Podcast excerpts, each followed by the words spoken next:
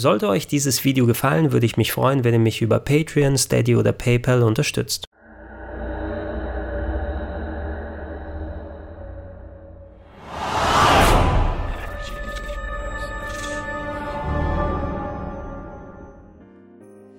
Hallo, gegruselt wird an den Empfangsgeräten da draußen. Denn das es willst ist. du nicht. Das willst du Ist das nicht nicht? nehmen. Ist das nicht gut? Nein, das ist nicht Hast du gut. was Besseres? Du hast immer was Besseres Nein, eigentlich. ich habe nichts Besseres. Aber okay, warte mal. Ähm, wenn ihr dachtet, es wäre schon längst alles geschehen, wenn ihr gehofft habt, es würde nie wieder zurückkehren, wenn ihr euch darauf freuen würdet, dass es doch zurückkehrt, dann ist es Zeit für den Schock, Schock, Schock, To, To, To, Bär, Bär, Bär, Du sagst, du hast nichts aus dem Stegreif, was funktioniert, aber ich finde, cheesy Ja, passt. auf jeden Fall. Oktober. Wenn, ja, wozu sonst, wenn nicht zum Schocktober? Daniel, Gregor, schön, dass wir wieder nach so vielen Jahren, kann man mittlerweile sagen. es ist tatsächlich schon so lange her. Es ist ja. schon so lange her, wo wir dieses Projekt angefangen haben, aber auch, wo wir den, äh, das das letzte Mal gemeinsam gemacht haben, dass wir den Schocktober hier feiern. Ähm, für die Leute, die äh, vielleicht das nicht mitbekommen haben, in den vergangenen Jahren haben wir uns regelmäßig zum Oktober hin zusammengesetzt und da ein paar kleine, schöne Horrorfilm-Geheimtipps War zusammengesucht. das 2015? Das war, glaube ich, 2015 war das erste Mal, oder? 14 sogar, weiß 14, ich noch. Ja, das, das, ist sechs Jahre her. das war die letzte, das war das letzte Game One Jahr, wo wir das gemacht haben. Eieieiei. Ich, ich habe gerade Bloodborne gespielt, weiß ich noch. Und dann haben wir schön über schön 80er, 90er, 2000er Kram gequatscht die ganze Zeit. Ja. Also Leute, wir wissen auch, wir sind ein bisschen spät dran. Ja, das ist, tut uns leid, aber ist halt auch wirklich den verschiedenen oder jeweiligen Terminkalendern geschuldet. Wir haben es halt einfach nicht so wirklich gewuppt gekriegt, weil entweder war der eine mal im Urlaub oder der andere war im Urlaub. Du warst, glaube ich, mal auch eine Zeit lang dann in Japan. Ja, genau, genau, genau, zu der Zeit. Und das ist immer so ein bisschen, ähm, weil wir wissen, das ist nicht nur ein Projekt, was uns hier beiden Spaß macht. Ne? Also wir haben uns dann untereinander abgesprochen und weil wir ja beide Fans des Horrorfilms sind, so ein bisschen, Ja. ne? und viele Leute da draußen das auch sind, äh, dass wir ein paar Filme abseits des Mainstreams euch vorstellen wollten. Allerdings, wir machen so viele Projekte äh, und äh, ich meine, Kino Plus ist nicht kleiner geworden Nee, mit den nicht Jahren. weniger. Ne? Und äh, das Schöne ist ja auch, also, ja, wem brauche ich da draußen zu erzählen, was Kino Plus und so weiter ist, aber du behandelst da so viel mit Horrorfilmen, hast viel dann auch mit zu tun, dass ja zumindest ihr nicht komplett horrorfrei gewesen seid. Nein, nein, auf gar keinen Fall. Aber man muss ja auch mal eben für dieses spezielle Projekt, wo es ja darum geht, dass wir Liebhaberfilme, die Helden aus der zweiten Reihe, die unentdeckten Kleinode, die halt schon ihre Ecken und Kanten oder Macken haben, dass man die ja hervorholt und, und ja, nochmal ein bisschen zelebriert, nochmal ein bisschen feiert. Und die zu finden, ist ja jetzt auch nicht gerade leicht. Also ich sag mal, du musst mindestens zehn Filme gucken, um sagen zu können, das wäre jetzt mal ein richtiger schöner Schocktober-Tipp. Absolut. Und, und jedes Mal, wo wir uns in den Jahren dann zusammengesetzt haben, wir haben zu Anfang ja gesagt, okay, ähm, es ist ja auch ein entsprechender Aufwand. Ich habe versucht, für jeden Tag ein kleines Video fertig zu machen, ne, was man schön konsumieren kann. Ein bisschen inspiriert davon, weil ich so die, die Arbeit vom, äh, von James Rolfe zu schätzen Ja. gewusst habe, weil der sein, seine Monster Madness so fantastisch gemacht hat. Und äh, ich immer wieder Spaß hatte, oh, jetzt kommt ein neuer Godzilla-Film und so weiter. Und wir wollten zumindest mal äh, natürlich nicht qualitativ so hochwertig wie, aber so gut wie es können, als Horrorfilmfans auch ein bisschen was euch zurückgeben. Es ist ein Aufwand, die Videos zu machen, sie zu produzieren. Es ist auch Spaß, dass man sich auf dieses kleine Adventskalender-Horror-Türchen in den Monaten vorher freuen kann. Äh, und wir hatten ja auch, nachdem wir das vier Jahre so durchgezogen haben, ähm, im Archiv sind über 100 Video-Filmtipps von uns jetzt drin. Ne? Und da sagst du auch, ja, das ist eigentlich eine schöne Größe. Wir haben da auch schon gesagt, wie viel haben wir noch? Was können wir noch draus machen? Also ich hätte am Anfang nicht mal gedacht, dass ich, also nie im Leben gedacht, dass wir auf 100 kommen. so, weil ja, irgendwo will man ja auch dann so ein bisschen noch Qualität wahren und nicht den letzten Schund empfehlen und gleichzeitig aber ist man trotzdem immer noch irgendwo, also hat man im, im Herzen und im Kopf immer noch mal den einen oder anderen Schundfilm halt abgespeichert, der aber dann doch irgendwo das gewisse Etwas hatte, an dem man sich erfreuen konnte oder kann.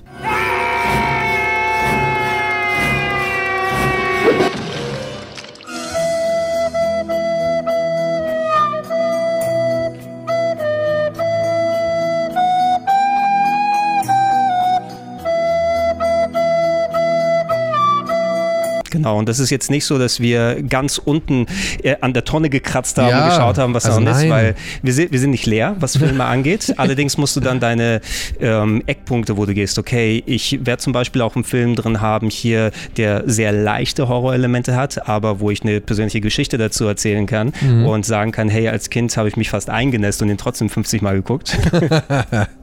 Bisschen was darüber Ich erzählen, bin weil gespannt. Wir wissen ja, das ist das Schöne dieses Jahr, wir wissen noch nicht wirklich, was der jeweils andere hat. Wir sind auch noch so ein bisschen in der Findungs...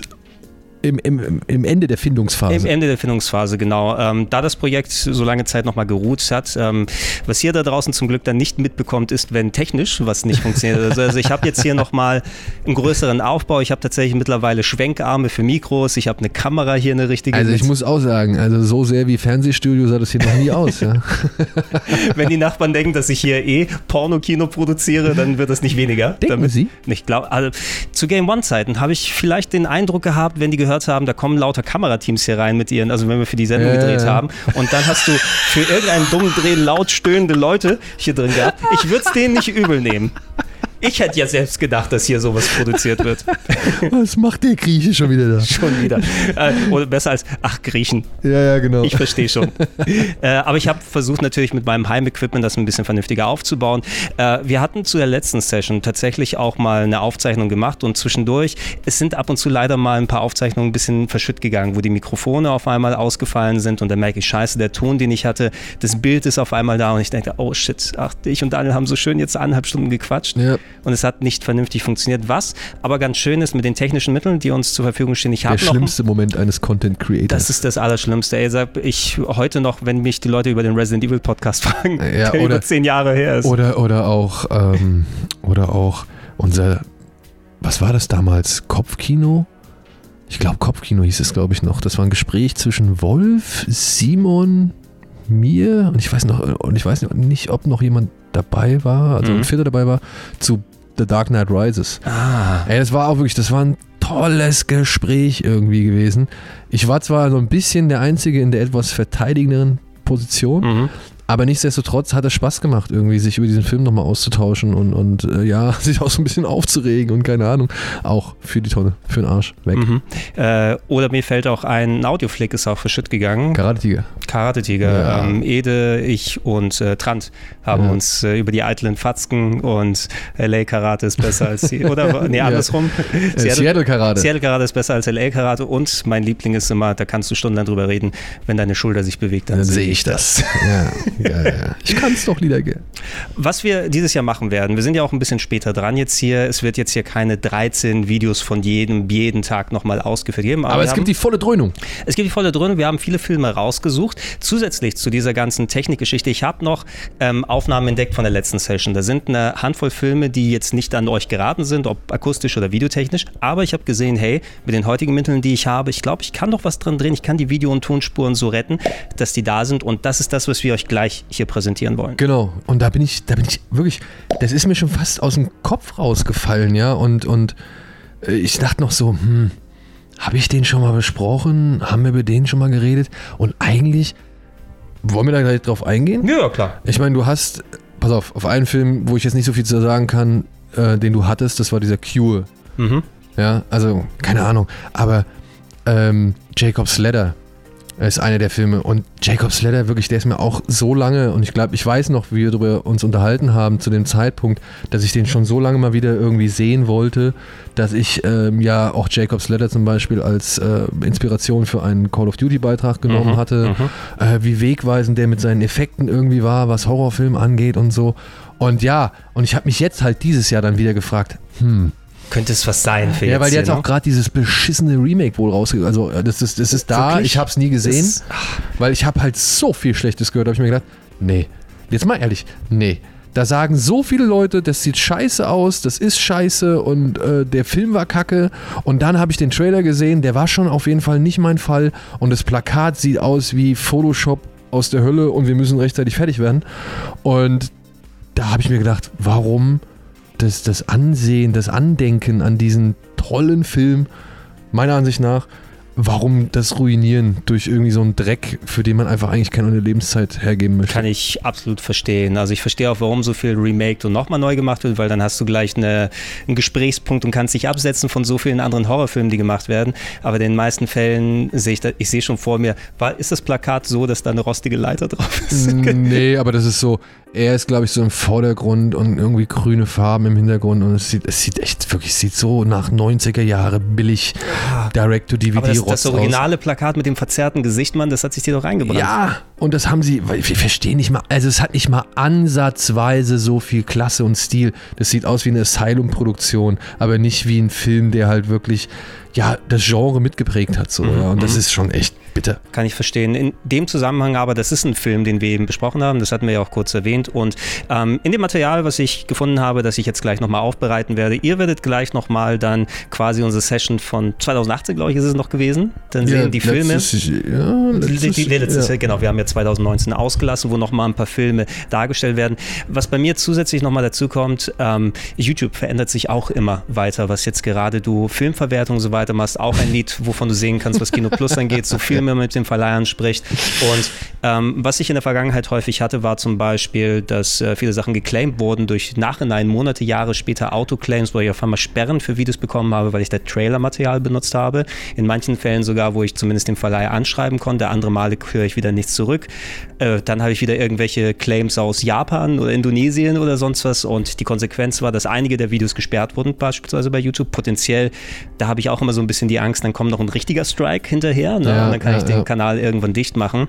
Ähm, deshalb, was wir dieses Mal machen werden, ich werde jetzt nicht jedes Mal mich hinsetzen und auch wenn das natürlich Spaß macht und eine Arschvoll Arbeit ist, aber es lohnt sich am Ende allerdings jetzt nochmal für all die Dinger alle Trailer raussuchen, alles nochmal mit Bewegtbildmaterial drumherum machen oder sowas. Ich werde mir jetzt die Mühe machen und zumindest auch Standbilder präsentieren ne, für die Filme, für die wir damals gequatscht haben, weil das Genau, noch als Video vorhanden genau. ist.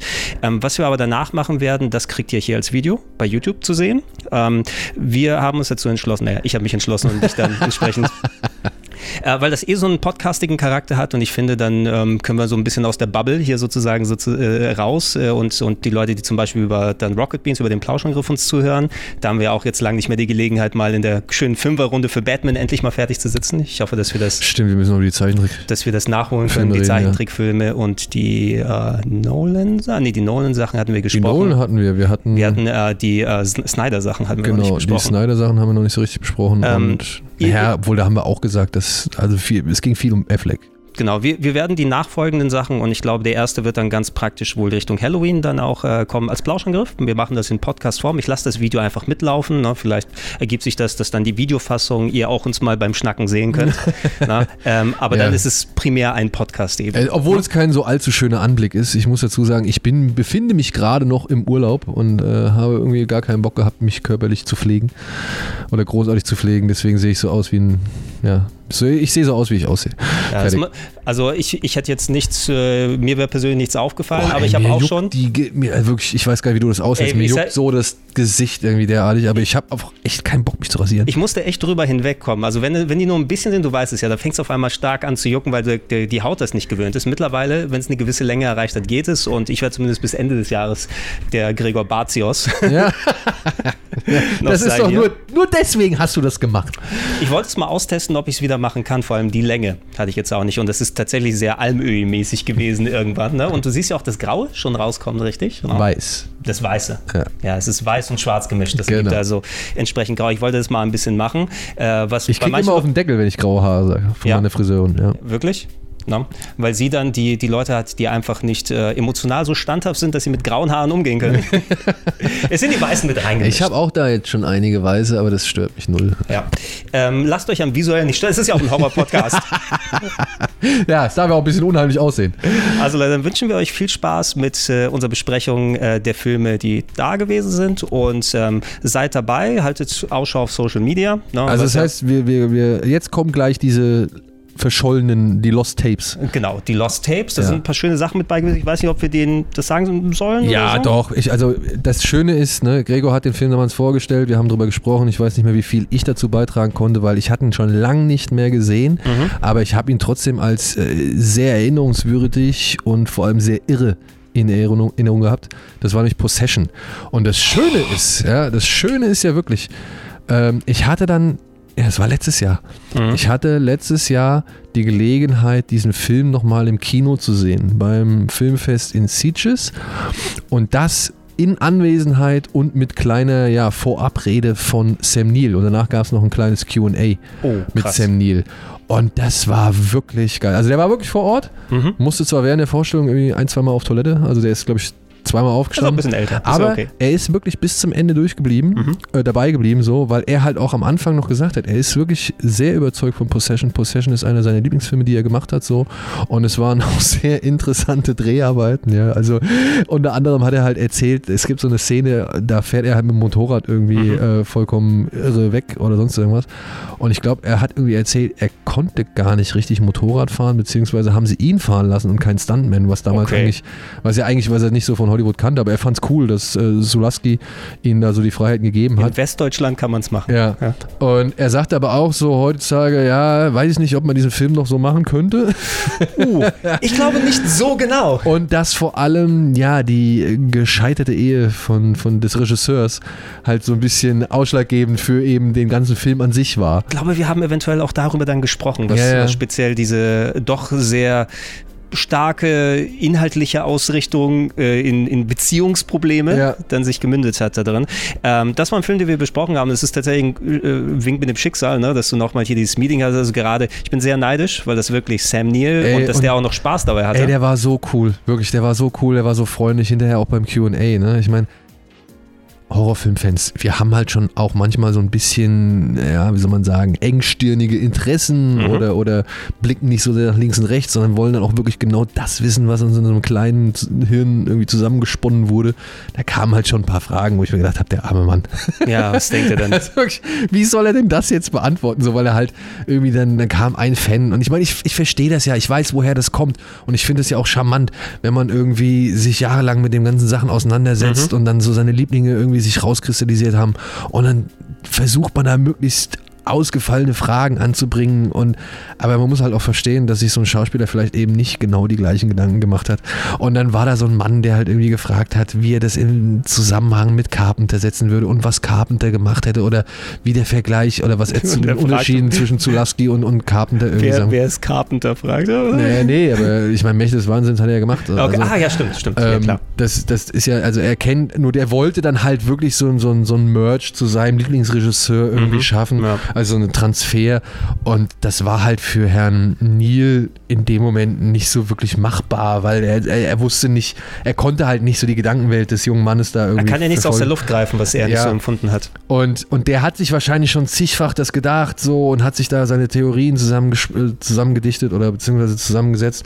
Und das ist ja auch alles cool, aber es ist, wirkt halt manchmal so, so hilflos, ja, fanboyig irgendwie. Ja, ja, ja. ja. Und, äh, aber trotzdem, Neil professionell, freundlich, cool, hat wirklich äh, echt mit den Leuten gescherzt und schöne Sachen erzählt. Ich habe hier ein paar Fotos, die äh, habe ich hoffentlich jetzt rechtzeitig rübergeschickt, Mhm, dass du sie mhm. mit einbauen kannst.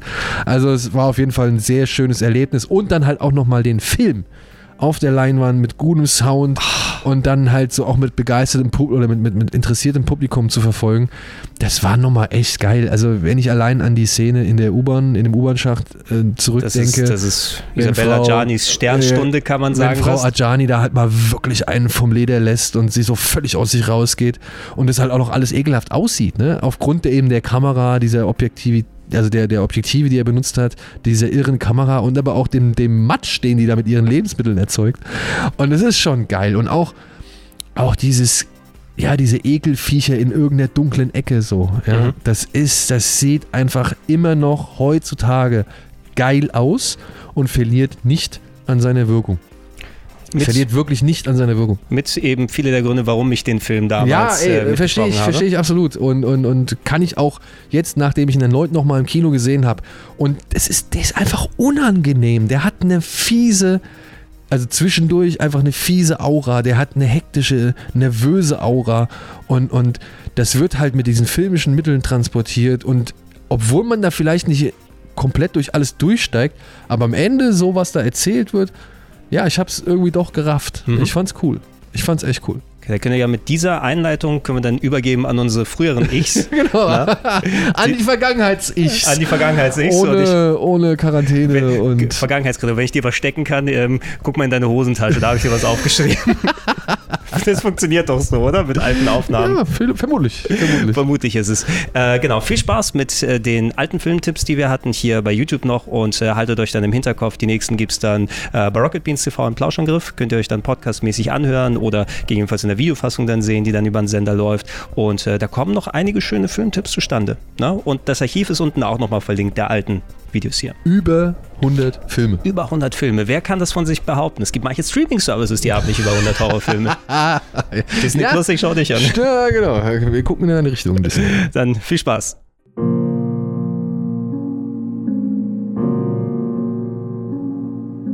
So, damit bin ich jetzt wieder an der Reihe, ne? Ja. Und ich, ich bin meine Liste durchgegangen und oh, ich so, oh nee, oh, da weiß ich noch zu wenig drüber und hm, will ich den eigentlich vorstellen? Und dann habe ich überlegt, was für ein Film kannst du wirklich den, der, so richtig in- und auswendig runterbeten, ohne dass du ihn schon Ewigkeiten wieder, also dass du ihn nach Ewigkeiten mal wieder gesehen hast. Und mir ist ein Film in den Sinn gekommen, da habe ich mich wirklich erstmal fragen müssen, ob ich den hier vielleicht schon vorgestellt habe. Mhm. Denn ich bin eigentlich echt großer Fan des Labels, also des Studios. Aber ich glaube, ich habe noch, wir haben noch nie so wirklich darüber gesprochen. Also wir haben ihn schon öfter mal, das Studio schon öfter mal erwähnt, aber wir haben es, glaube ich, wir haben noch nie so richtig einen Titel aus dem, von dem, aus dem Övre, aus dem Angebot. Jetzt bin ich mal so. gespannt. Ich habe mir einen Film von Troma heute ausgesucht. Oh, Troma, nee, hatten wir hier gar nicht, stimmt. Ich glaube, wir hatten es ja nur in der ähm, hier äh, Retro-Club-Folge, weißt du, wo wir ein bisschen hier ähm, über den Toxi Ja, Toxi, haben. genau. Das war's. Ja. Aber hier hat tatsächlich noch kein Troma. Nee, noch kein ja, Troma-Film. Und dann habe ich mich gefragt, was machst du jetzt? Ich meine, Atomic Hero, da haben wir schon 10.000 Ah, Mal drüber gesprochen. ja. Und da kommen Surf-Nazis, Must Die. Nee, lassen wir mal die Finger Romeo und. Juliet. Romeo und Juliet, nee. Wenn, wenn der nächste Guardians of the Galaxy Nein, rauskommt. gen- Genau. Oder eben auch Class of Nukem High. Muss man auch nicht machen. Nee, ich habe mir einen Film ausgesucht. Den habe ich aufgrund, ja, aufgrund meines Vaters kennengelernt. Der hat nämlich als Arzt mehrere Patienten gehabt, die halt irgendwie, da war einer dabei, also die halt ziemlich viel mit VHS und Video und Mhm. so, also viele Film, Filmfreaks, die haben meinem Vater immer VHS-Kassetten mitgebracht und haben gesagt, hey Herr Doktor, gucken Sie sich mal an, mögen Sie bestimmt und so. Gucken Sie sich bei mir mal an, gucken Sie mal den Film an. Genau, und ähm, ja, und die wussten halt irgendwie, die haben halt irgendwie, keine Ahnung, gewusst, dass mein Vater gerne Film guckt, ja. Der hat aber die meisten davon, meine ich, gar nicht gesehen. Naja, vielleicht auch doch Du, irgendwann. du hast sie alle gesehen. Ich habe sie auf jeden Fall, ich war auf jeden Fall großer Nutznießer davon und da war ein Mann dabei, der hat halt wirklich immer ähm, Filme aus Amerika oder sonst irgendwoher eingekauft und hat die halt nach Deutschland gebracht und hat die hier synchronisieren lassen. Mhm. Und dadurch hatte ich halt Zugang zu einer Menge Pressevideos damals noch. Otto 2 zum Beispiel habe ich als Pressevideo gesehen. Oder Rambo hatten wir, glaube ich, auch in so einer richtig schmierigen Qualität, aber das war auch von einem Pressevideo, ja, das war scheißegal. Und da war ein Film dabei. Den habe ich eingelegt und er wurde mir angezeigt mit so einem fetten Billig-Logo, was auf jeden Fall nicht in Amerika entstanden ist, also Mhm. was nicht unter Trauma entstanden ist, sondern hier in Deutschland nachträglich eingefügt wurde. Und da stand dann Club War. Club War. Club War. Den habe ich nicht gesehen. Nee. Heißt eigentlich im Original auch Traumas War. Und Wer Han- weiß denn, was ein Trauma ist? Genau. Trauma, ja gut, wie gesagt, Also ich, war- meine hier in Deutschland, ne? Hier, ja, genau. Wer weiß das schon hier? Damals wusste ich noch gar nichts davon, aber ich kannte halt schon, also beziehungsweise ich habe dadurch dann halt auch dann Atomic äh, Hero oder halt eben Toxic Avenger und so die ganzen anderen Sachen Mhm. kennengelernt, weil plötzlich war Trauma auf meiner Karte, beziehungsweise in meinem Dunstkreis. Und Trauma ist halt normal ein Low-Budget-Studio aus New York, geführt von Michael Hertz und Lloyd Kaufmann die halt wirklich sich auf die Fahnen geschrieben haben, möglichst viele Filme im Jahr, möglichst billig, mit möglichst krassen Geschichten zu erzählen und möglichst harten Splatter-Effekten und ekelhaften Szenen und so weiter und so fort. Und Traumas War sticht da schon so ein bisschen raus, sage ich mal, von der Herangehensweise, weil Mhm. der Film ist teilweise doch echt gut geschnitten und er hat ein doch echt hohes Budget von 3 Millionen Dollar gehabt. Er sticht hier raus, weil er gut geschnitten ist und ein gutes Budget hatte. ja, aber das ist ja nun mal leider bei denen so. ja, okay, das Trauma, Trauma steht für andere Sachen eben. Trauma steht für andere Sachen, ja. Trauma, ich weiß nicht, da werden halt Frauen nach der Oberweite gecastet und äh, die werden halt auch dann dementsprechend eingesetzt. Und dann wird halt hier geguckt, wer da gerade Zeit hat und wenn der irgendwie Drehpause hat, kann er dann schnell mal rüber zum nächsten Ja. Film gehen. Und ich habe Lloyd Kaufmann, Kaufmann auf der, auf der Comic-Con in San Diego kennengelernt Mhm. und getroffen.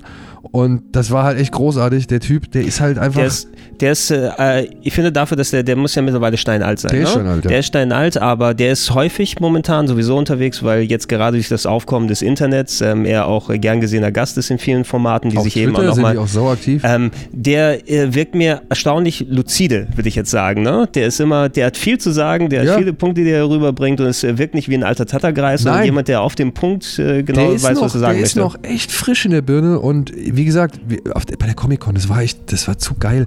Da wollten wir eigentlich schon, oder wir, wir saßen eigentlich schon in dem Bus zum Hotel, weil da fahren halt vor der Comic-Con, Mhm. vor der Halle, fahren halt ständig irgendwelche Shuttlebusse ab, die all, alle Hotels abklappern und dann halt die Leute auch wieder da rausschmeißen. Und wir saßen schon da drin und habe ich mir gedacht, ah, komm, wollen wir nicht einfach nochmal irgendwie gucken oder so, jetzt sind wir schon mal hier und dann sind wir rausgegangen und dann habe ich dann irgendwie, keine Ahnung, da waren dann zwei Jungs und die habe ich irgendwie angelabert, weil ich halt irgendwie, eine, ich, ich wollte eine Kippe von dem einen haben oder sowas. ja. Und der eine wusste schon direkt Bescheid, ah ja, okay, you want, you want a cigarette? Und dann hat er mitgekriegt, dass wir aus Deutschland sind, anhand meines Akzents so. Und dann habe ich bei dem anderen aufs T-Shirt geguckt, der hatte so ein Toxic Avenger T-Shirt an und meinte so, ey, geiles Shirt. Und was man halt so sagt halt, also wie man halt ins Ja, ja. Gespräch kommt unter Nerds. Und dann meinte er, wanna, dann meinte der eine Typ, der mir halt die Zigarette gegeben hat, meinte so, ey, you wanna see something really cool? Und äh, ich meinte, so, ja klar. Und dann machen die irgendwie so ein bisschen Platz und dann steht da halt Lloyd Kaufmann. Ja. Okay. Und ey, ich wirklich, mir ist so das Herz aufgegangen. So, ich habe direkt, irgendwie, direkt irgendwie ein Foto mit ihm machen lassen und so. Und dann haben die mir halt erzählt, dass sie jetzt noch gleich irgendwie so eine Art Panel da oben in einer der kleineren Hallen haben. Und dann sind wir halt einfach mitgegangen und haben halt nochmal die Kamera aufgebaut und haben das noch ein bisschen gefilmt. Und da hat Lloyd Kaufmann so von seinen Anfängen erzählt, ne? wie der mit Nouvelle Vague, Vague, Nouvelle Vague, ja. Also hier, Neue Frankreich, wie er damit groß geworden ist und seine Frau, die war mit dabei, die war auch zauberhaft, ja, so eine richtig große Presse- und, und, und Filmkoryphäe in New York, die da über sämtliche Budgets und, und weiß was ich, Pläne entscheidet und so und Förderung und, und Pressearbeit und sonst irgendwas. Also die hat auch eine Menge im Filmbusiness zu sagen und schon erlebt. Und die waren so charmant, die waren so nett. Mhm. Du, ey, wirklich, die haben sich mit uns da irgendwie auseinandergesetzt und unterhalten und über Deutschland uns ausgefragt und keine Ahnung, es war halt echt richtig cool. Naja, jetzt bin ich total abgeschwitten, es tut mir leid. Aber so viel halt zu Trauma, ne? Also sie sind halt einfach Leute, die halt äh, mit einem ganz wilden Ansatz Filme produzieren. So. Sie, sie glauben ans Konträre. Ja, sehr, genau, ja. genau. Und machen halt wirklich aus vielen Nöten eine Tugend. Ja. Aber halt Tromas War ist da ein bisschen anders, denn der ist schon sehr aufwendig für sämtliche Verhältnisse. Hat 3 Millionen Dollar gekostet, wie gesagt, und handelt von einem Passagierflugzeug, das auf einer Insel abstürzt oder beziehungsweise generell abstürzt, die Tromaville Airline. und die stürzt halt ab. Und die Überlebenden stranden oder beziehungsweise stürzt halt auf so eine Insel ab an der Küste und ein paar von den Passagieren haben halt überlebt. Und die versuchen jetzt halt natürlich auf der Insel irgendwie zurechtzukommen und klarzukommen. Und unter anderem ist da ein Autoverkäufer namens Parker mit dabei, ein Ex-Vietnam-Veteran, Airborne, wie er immer wieder im Film Mhm. zu verstehen gibt. Ein, ja, ein junger, gut aussehender Recke namens Taylor, der die ganze Zeit mit so einem Kompass um den Hals rumrennt. Und noch ein Brite, dessen Namen ich jetzt leider vergessen habe, der aber Gott sei Dank ein Blasrohr, mit dem er Giftpfeile verschießen kann, noch im Strumpf mit sich führt. Gott sei Dank. Wäre heutzutage nicht mehr möglich, also damit wäre er nicht mehr ins Flugzeug gekommen, aber gut. Mit Strümpfen. Intro. Ja, das ist auch wirklich in seinem Ja. Strumpf hier irgendwie äh, festgemacht. Naja, und die gehen halt so ein bisschen auf Erkundungstour und stellen plötzlich fest, Alter, auf der Insel geht's voll schräg ab. Da sind richtig viele äh, Soldaten beziehungsweise Menschen mit Maschinengewehren und Waffen und keine Ahnung. Und da ist auch irgendwo ein paramilitärisches Camp und was weiß ich. Und ja, plötzlich stecken diese Passagiere mittendrin im Guerillakrieg, denn Mhm. auf dieser Insel befindet sich halt ja ein, eine paramilitärische Einheit, die halt von dieser Insel aus die Amerikaner infiltrieren will und dort einen Virus verbreiten möchte, den man ja auch einfach locker als AIDS bezeichnen kann. Aber sie, sie sagen es, glaube ich, nicht äh, so direkt. Aber sie wollen halt, wie gesagt, ähm, Menschen, die diesen Virus in sich tragen, einschleusen, das Land dadurch schwächen und dann mit ihren Truppen halt einfallen Mhm. und äh, den Mhm. Rest niedermachen. Und ja, dadurch entbrennt dann eben Tromas War auf dieser Insel. Und dieser Film ist stumpf. Dieser Film ist abartig. Dieser Film ist ähm, ja wirklich äh, auch bescheuert. Ja, und, und ähm, in, in manchen Zügen auch reaktionärer oder hurra-patriotischer, als man es von einem Trauma-Film gewohnt ist, weil die sind ja eigentlich sonst immer so das Gegenteil. Immer, immer sehr anti-Establishment genau, eigentlich, ja. Sehr anti-Establishment, aber das Ganze wird dann doch noch irgendwann in eine, so abstrus sie auch ist, noch dann doch wieder Anti-Establishment-Richtung gedreht. Und währenddessen geht es aber krass ab. Also was mich bei diesem Film irgendwie irritiert hat, der Anfang, der ist wirklich unangenehm so. Also es ist wirklich hart. Wenn dann diese Leichen alle überall rumliegen und die verbrannten Leichen und so, dann rennt da so ein Pfarrer rum, der dann die ganze Zeit die Leute die letzte Ölung erteilt und so und halt die Leichen dann irgendwie noch antätschelt und die Leichen, die sehen alle schon ekelhaft aus so, ja. Und dann auch gibt es einen Verwundeten, der wird irgendwann von der Schlange irgendwie angegriffen und äh, hat da auch einen elenden Todeskampf und so. Und es ist richtig, es ist schon sehr hart, ja. Es gibt auch ja, dann kommen halt, wenn die ersten Soldaten auftauchen, so richtig irre, die dann halt irgendwie maskiert sind und ja, dann irgendwelche Passagiere auch vergewaltigen wollen und so weiter. Also das hat schon alles am Anfang einen richtig unangenehmen Touch. Und irgendwann kriegt der Film so eine Kurve oder beziehungsweise macht der Film so eine Kurve, ganz, ganz nach und nach baut der so richtig ab und wird halt zur reinen Rambo-Action. Ja.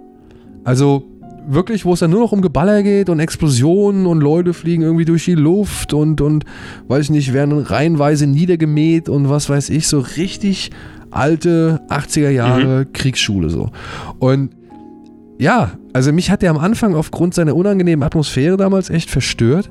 Und später war ich da so richtig, yes, gib ihm, gib ihm so, ja. Und Gut, gerade wenn du ähm, so solche Sachen darstellen möchtest, wenn da ist ja der, der vierte Rambo, ich glaube, so das Paradebeispiel dafür. Du musst zeigen eben, wie arschig und wie ekelhaft diese Leute sind, ne, um dementsprechend das Gemetzel dann zu ähm, rechtfertigen, ne, wenn dann die, die Helden mal richtig ganz derb zur Sache gehen. Ohne jetzt jetzt äh, Club War gesehen zu haben, aber ich denke mal auch deine Hauptakteure sind ein bisschen derber dabei, ne? Ja, Parker ist halt, wie gesagt, äh, Vietnam-Veteran durch und durch. Der mhm. fängt halt an, sobald er seine erste Waffe hat, dreht der voll auf und das ist geil. Der Darsteller, der heißt, äh, wie heißt der? Ich glaube Richard Washburn oder so. Mhm. Und der ist lustig, der, beziehungsweise das ist lustig bei dem. Der ist nämlich tatsächlich dann letztendlich auch Waffenbauer und wie soll man sagen, so Props-Lieferant mhm. für Filmsets gewesen. Also der hat halt Waffen an, an Filmsets und so, sag ich mal, ausgeliehen. Also als, als richtiger Job sozusagen. Genau, als ja? richtiger Job. Unter anderem für, ich glaube, Miami Vice.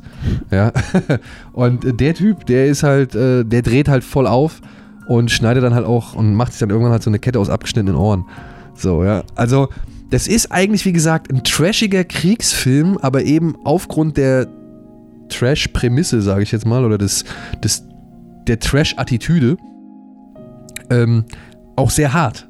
Ja, es ist kein richtiger Horrorfilm so gesehen, ja, aber Trauma ist ja, wie gesagt, ist ja immer irgendwo irgendwas zwischen allem. Ich meine, Atomic Hero ist jetzt auch kein richtiger ja, Horrorfilm. Du kannst, du kannst, also viele der Genre, also viele der Filme von Trauma kannst du sagen, du kannst sie dem oder dem Genre zugehören, aber meist blutet irgendein anderes Genre noch mit rein oder es wechselt auf einmal. Genau. Ne? Und sie haben halt immer trotzdem diesen Trash-Faktor. Ich meine, da auch, ne? Also da gibt es dann so, so siamesische Zwillinge, die am Kopf zusammengewachsen ich, ich sind. Kann, ich kann schon sehen, was da passiert. ich kann es mir schon vorstellen. Und, und dann kommen dann auch, aber, aber dann gibt es dann auch so eine Rambo-Oma, ne, die dann hier schöne Stirnband ummacht und hier mit der fetten MG losballert und so. Und auch irgendwelche komischen Reden und hasse nicht gesehen und auch diese, diese Infizierten, die sie da losschicken wollen mit ihrem Senor Vargas. Ja, das ist, das ist teilweise echt einfach widerlich, ja, und es ist so richtig schön Trauma vulgär, was auch irgendwie vom Lexikon des internationalen Films irgendwie festgestellt worden ist, dass dieser Film halt einfach ätzend ist. Aber genau deswegen sage ich, ist dieser Film sehenswert, ja, weil er halt wirklich Trash par excellence ist, also Trauma Trash mhm. Par excellence ist der keine Gefangenen macht, der auf alle Konventionen scheißt, der aber sich trotzdem Mühe gibt, ja, was halt auch eben Schnitt und, und musikalische Untermalung gibt. Richtig geile 80er Jahre. Also theoretisch könnte dieser Film auch mit Chuck Norris gedreht worden sein mhm. und er hätte einen deutlich ernsthaften anderen Anstrich und ja, er hieß Delta Force. So. Weißt du, was ich meine? Also. Delta Force hätte ich auch fast reingetan. ja, wäre geil gewesen. Ja. Geiler Soundtrack. Geiler Soundtrack. Und auch hier bei, bei, bei, bei Club War oder Tromas War der hat halt auch echt äh, einen herrlichen 80er Jahre Synthesizer-Soundtrack. Gerade das letzte Lied. Und dann sage ich auch, bitte bis zum Abspann dranbleiben, denn da passiert noch eine Szene, so asozial der Film am Anfang wie vorher war. Nach dieser Szene kannst du es alles nicht mehr ernst nehmen. Beziehungsweise ist es alles nur noch halb so wild. Dann denkst du dir so, ja, okay, es war doch nur ein Film. Es war doch nur ein Film. Es war nicht irgendwie ernst gemeint oder sonst irgendwas. Da stehen keine, sag ich mal, Wunschgedanken dahinter oder so. Ich finde, gerade wenn man so Trauma-Sachen nochmal nachholen möchte, es gibt gerade in die 80er und 90er mit rein eine, einen ganz großen Schatz sozusagen. Ja. Wenn du später mal guckst, Romeo und Juliet haben wir erwähnt, äh, Poultrygeist oder sowas. Poultrygeist zum Beispiel, ähm, ja. Bei vielen, die heutzutage rauskommen, da finde ich, ähm, trotz des, dieses Trash-Ansatzes, den Trauma immer hat, ähm, leider der Wechsel zum, zum digitalen Film. Ja, der hat, er- dem Ganzen nicht gut also wenn, wenn du dir aktuelle Trailer anguckst, dann Return to Return of Newcomb High oder ich glaube, ja, ja. wie, wie die, die aktuellen da heißen. Das wirkt eben, also das, das nimmt dem Trash-Charme leider noch enorm viel mehr, weil es einfach dieser selbstgefilmte Digi Digitalkamera-Look ist, der einfach überhaupt der viel von der Magie dann wegnimmt. Leider.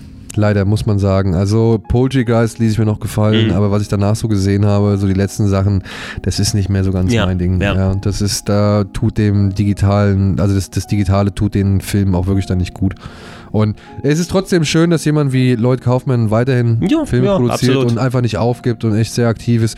Und es, es sind auch echt eine Menge Leute, wenn ich das immer so mitkriege, ähm, gerade auf Twitter, die halt auch den Kram zu schätzen wissen, dann echt immer Bock drauf haben, mit denen was zu machen, für die was zu machen oder bei denen irgendwo aufzutauchen und das auch supporten und so. Dementsprechend möchte ich auch meinen kleinen Supportbeitrag leisten. Man kann ziemlich viele Filme über den Troma YouTube-Kanal umsonst gucken. Da dürfte vielleicht Tromas Wow auch mit dabei sein. Es gibt ansonsten aber auch eine sehr schöne Edition, die jetzt dieses Jahr, irgendwann Mitte des Jahres, von 84 Entertainment rausgekommen Mhm. ist. Wo sie, ich glaube, über zwei Discs, wo sie halt noch jede Menge Bonusmaterial draufgepackt haben und wie gesagt den Film. Und das war nämlich das Ding. Ich habe den Film damals gesehen, also als er als Club War nach Deutschland kam. Und da war er schon irgendwie auch in Amerika umstritten. Da mussten sie auch schon 16 Minuten rausnehmen, weil es halt für die ein bisschen zu subversiv war. Weil halt dann auch natürlich die äh, Fäden nach Washington gesponnen werden und Washington natürlich nicht so gut aussieht. Und ähm, damals habe ich eine Version gesehen, die war rund 90 Minuten lang, aber der Film ist tatsächlich 104 in seiner Komplettfassung so. Also die haben dann nochmal richtig viel rausschneiden müssen, was ich auch erst dann Jahre später nochmal gesehen habe in der zweiten Fassung. Und, oder beziehungsweise bei der zweiten Sichtung. Und ja, es ist noch eine ganze Spur asozial. Mhm. So. Wenn das keine Empfehlung ist, Ja, ne? also, ist eine Spur asozialer. Es ist eine Spur asozialer. Aber es ist halt, wie gesagt, es ist Kriegs, Kriegs, Kriegstrash aus dem Hause Troma. Da darf man sich nicht allzu viel, sage ich mal, vormachen, beziehungsweise da muss man, da weiß man eigentlich, worauf man sich einstellen sollte. Ja, das weiß man. Dann war es das für heute und äh, seid gespannt, was demnächst noch kommt. Unter anderem Sylvester Stallone, der seinen Kopf gerade reingerammt bekommen hat in einen Truck. Und jetzt richtig ein in die Maske geschlagen. Entführen, die entführen jetzt einen Jungen, ne? das sind die, die das sind Handlanger, die Handlanger von seinem Opa. Ja, das, das lässt er nicht auf sich sitzen. Da fährt, da fährt er direkt hier ins, ins Haus rein. Ne? Mit seinem Truck nimmt er die Verfolgung auf, während sein Junge Todeskrämpfe in dem Auto ausstehen muss. Ah. Todeskrämpfe, Und, Todeskämpfe. und er ist blutig. Ja gut. Ja. Und die Reifen quietschen und los geht's. Oh, ist der A-Team-Van. Ja.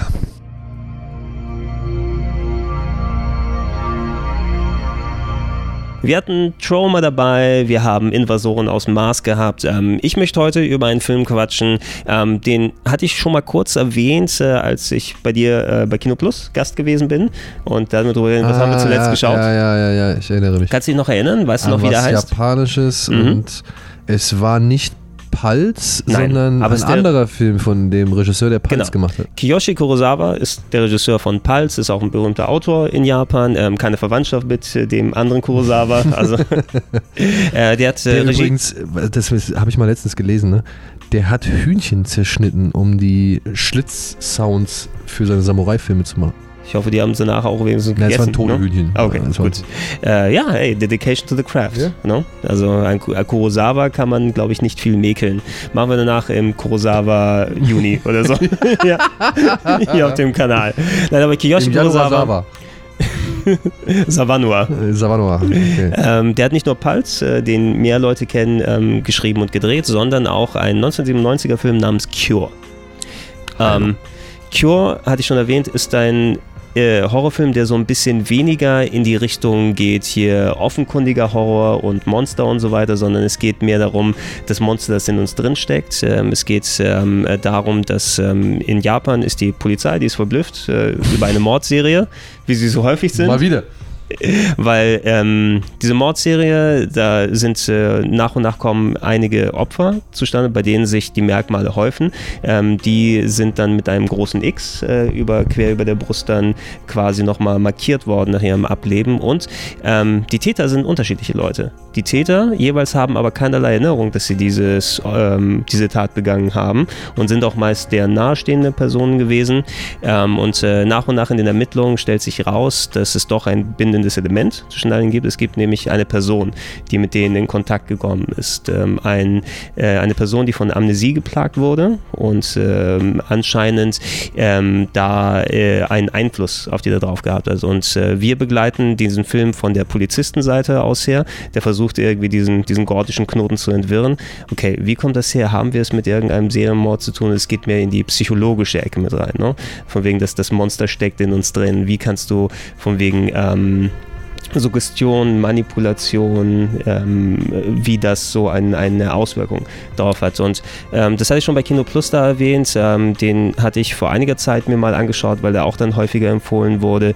Ähm, Kurosawa hat so eine ganz eigene Bildsprache dahin äh, reingepackt in den Film, der sehr fast schon dokumentarisch dadurch wirkt. Ne? Das ist kein Film, der, der hat zwar ein paar sehr schöne inszenierte Shots, die da drin sind und auch vor allem durch die, die teilweise sehr karge Umgebung, die er in Japan da darstellt. So die, äh, da wird eine Wohnung durchsucht, die so im Hinterhof von einem Schrottplatz zum Beispiel ist. Äh, und wenn die da, da reinkommen und sehen, wie da Türme von Türmen von Büchern aufgebaut sind und durch rostige Türen und so weiter durchgehen, ähm, da sind ein paar visuell schöne Sachen gemacht, aber es wird eben fast schon eher Matter of Fact präsentiert. Ähm, die Mordsequenzen, die da gezeigt werden, das sind keine so, hier kommt der dicke Soundeffekt und äh, da wird Close-Up hingemacht und da sieht man das äh, Weiß im Auge und so weiter, sondern äh, viele Szenen sind lange Takes, distanzierte Takes, die dann mal eine Szene vom Weiten irgendwie so zeigen und dann die, die Morde, die da passieren, die, die, die, die Taten sind dann auch sehr matter of fact. Zum Beispiel, ja, das ist einer und der kehrt gerade irgendwie den Bogen und auf einmal steht der Typ neben ihm und ballert ihm ein Loch in den Kopf ne? und macht dann weiter,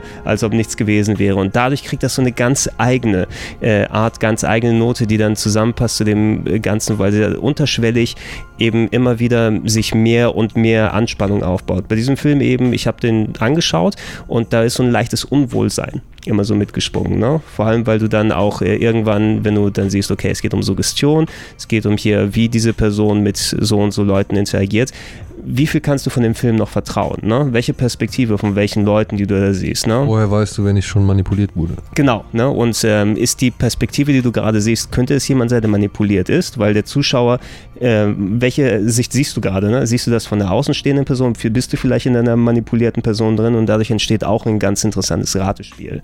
Ne? Und, ähm, das heißt, du siehst auch, sag ich mal, aus der Perspektive eines anderen aus, als des Pol naja, Polizisten? Müssen, müssen wir sagen, du, der Polizist ist natürlich so der Dreh- und Angelpunkt. Ne? Also wie du es häufig hast bei solchen Filmen, dass du einen Protagonisten und einen Antagonisten hast. Aber es gibt natürlich auch viele Figuren, die da drumherum damit reingehen. Ne? Und ähm, da wird der Fokus mal auf die eine Person gepackt und die eine Person.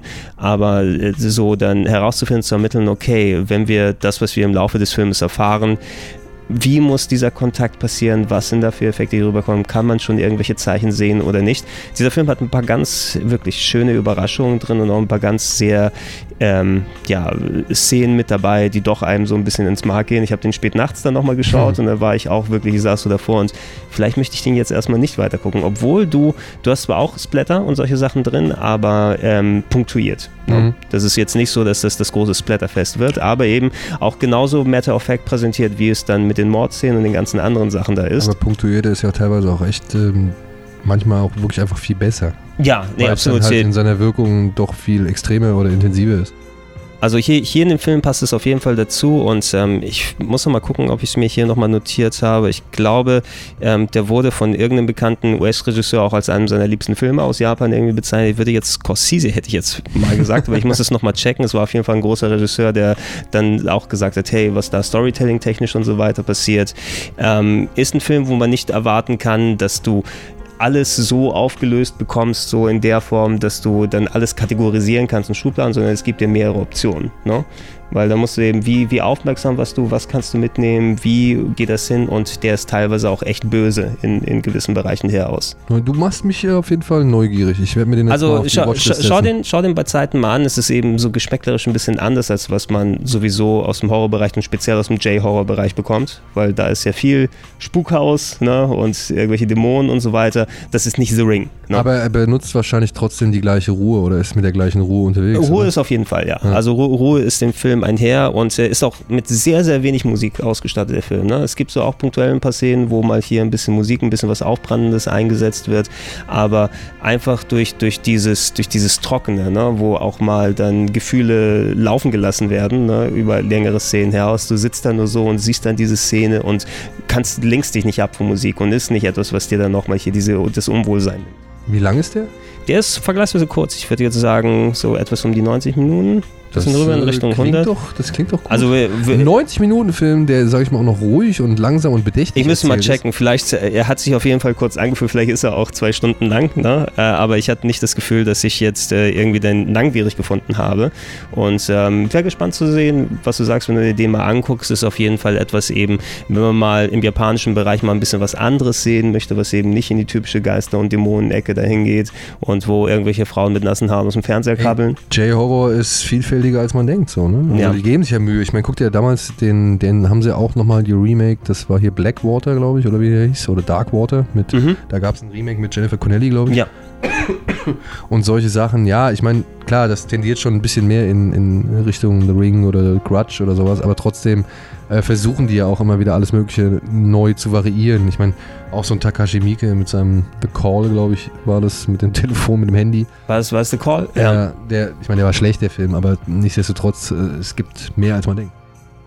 Und Pulse sowieso, der war ja auch eher so ein philosophischer Horror, ist ja ist vielleicht das falsche Wort, aber eher so ein, weiß ich nicht, metaphorischer Horror? Könnte man das sagen?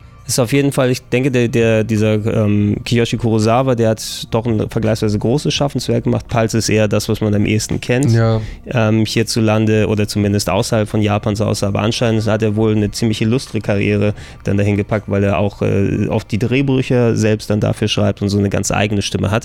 Ich bin auf jeden Fall nach äh, Cure äh, gespannt darauf. Ich werde noch ein bisschen mehr von ihm mal raussuchen und schauen, in welche verschiedenen Richtungen der gehen kann. Aber der hat mich tatsächlich echt überzeugt. Okay. Aber ey, du hast mich überzeugt. Also ich werde Q auf jeden Fall auf meine Liste setzen. Ich weiß nicht, wie schnell ich dazu kommen werde, aber der, das klingt trotzdem nach etwas, das ich auf, jeden, auf das ich das schon gerne mal sehen möchte. Stell ihn nächstes Jahr im Oktober vor, ne? wenn wir es dann soweit haben. Ja, und äh, wir checken nochmal kurz in unser äh, regelmäßiges Over the Top hier kurz rein, wo Oh wir ja. rausgehen. Knastszene. Knastszene. Ich glaube, das dürfte die Inspiration für Lock-Up gewesen sein. Ist wahrscheinlich, wo er gesagt hat, Moment, Stallone hinter Gittern. Oh, das könnte was werden. Ja, mein T-Shirt darf schwitzen. War Lock, Lockup war danach, ne? 89? Lock-Up Jetzt- war später, auf ja, jeden Fall. Ne? Lock-Up war ja so ein bisschen die neue, neue Phase. So. Da waren ja Rambo und Rocky schon wieder so ein bisschen abgeschlossen. Jeder, jeder Actionstar, speziell aus den 80ern, hatte seine Ich bin jetzt im Knast-Phase. Ne? Na gut, mit Tango und Cash und Lock-Up. hat Tango and Cash und Lockup, Escape Plan sowieso später nochmal, wo du mit reinbekommen hast. Hatte Schwarzenegger einen richtigen Knastfilm? Mal nachdenken. Nein, nicht sowas. Nicht so sowas. ganz gleich. Wobei, oh, so, so ein 80er Jahre Schwarzenegger Knastfilm hätte ich mal gerne gesehen, ganz ehrlich. Red Ne? Heat gab es ja eine schöne Knast. Stimmt, Red Heat hattest du eine mit dabei. Aber das Ähm, war ja nicht, das war eher nicht. Jackie so Chan hatte einen ganz guten Knastfilm. Prisoner, ne? Das und noch viel mehr. Beim nächsten Mal. Beim nächsten Mal. Tschüss. Tschüss.